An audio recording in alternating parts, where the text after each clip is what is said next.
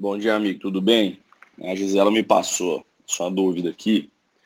É o seguinte, primeiro, assim, corrigindo alguns termos, é, acho que isso aí só por si só não configura cartel, tá? Para configurar cartel existem algumas pré-requisitos que precisam ser preenchidos.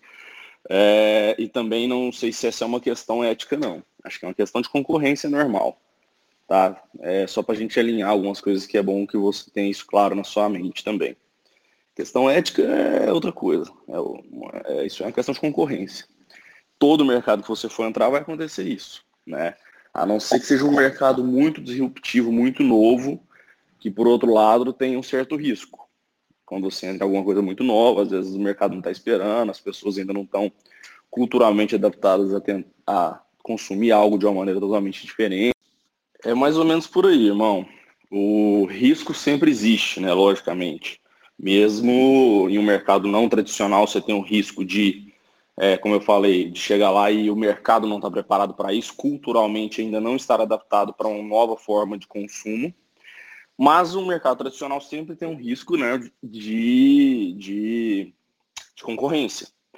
É importante que você faça análise naquelas duas ferramentas que eu te falei, cinco forças de Porter é, e análise SWOT, para você entender onde estão suas é, seus maiores potenciais e seus maiores é, pontos positivos e forças. Também entender onde estão suas maiores fraquezas e suas maiores ameaças de concorrentes, novos entrantes e tudo isso.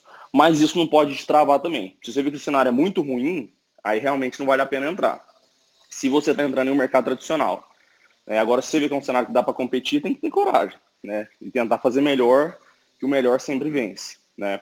Agora, se é um modelo de serviço inovador e novo, você pode até fazer essas análises dessas ferramentas que eu te falei, mas não vai fazer muito sentido. Por exemplo, se um Uber tivesse feito essa análise antes de entrar no mercado do transporte, ou o Airbnb tivesse feito essas análises antes de entrar no mercado de hotéis, de hotelaria, eles não teriam entrado nunca, porque o cenário seria horroroso olhando aquilo ali. Como que você vai competir com uma rede tradicional estabelecida há, há décadas e centenas de anos, com uma força gigantesca, que você entra lá pequenininho? Não, não dava sabe?